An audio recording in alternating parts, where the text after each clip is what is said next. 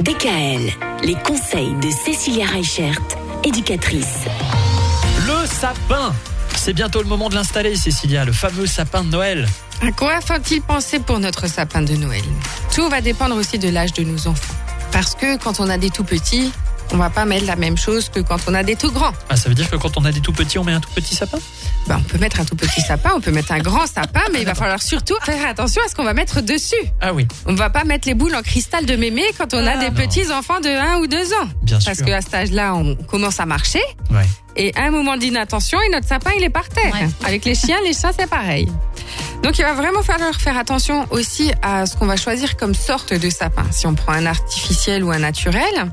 Et dans les sapins naturels, on va privilégier plutôt les Normannes parce que c'est eux qui perdent le moins d'épines. Et puis, le petit truc et astuce pour votre sapin, c'est mettez-le dans un seau avec du sable.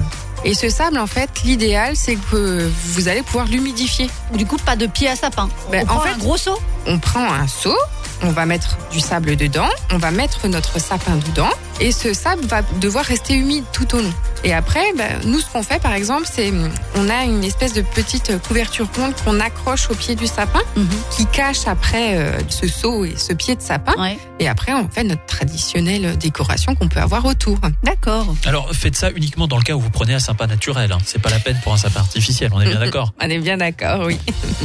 ça va nous permettre, voilà, ben, de pas avoir trop d'épines par terre, avec les petits qui vont mettre ça en bouche. Enfin voilà. Oui. Donc euh, le choix du sapin et surtout le choix de la décoration va être importante. Eh ben merci, on a bien compris, un Nordman, ça perd beaucoup moins vite euh, ses épines. Et puis si on le met dans un seau avec du sable et Faut l'arroser. tout ça, Il Ouais. tient jusqu'à la galette des rois. Bah c'est ça, parce que souvent le problème c'est qu'on Ouais. a l'impression que quand on le met trop tôt, et ben très vite à Noël, quand on met justement ces fameux cadeaux sous le sapin, il devient très vite fade. Quand le Père Noël les met, oui. bien sûr que c'est le Père Noël bah qui oui, met c'est le enfin, Père Noël qui met. Voyons. Donc là, l'idée, c'est que le sapin puisse être installé du 6 décembre au 6 janvier. C'est ça. Voilà. Un mois complet. C'est lundi. bien. Vous avez le week-end pour choisir le sapin. Enfin, avant le week-end, il y a encore demain. Et demain, on va parler de la tradition à transmettre à nos enfants à Noël.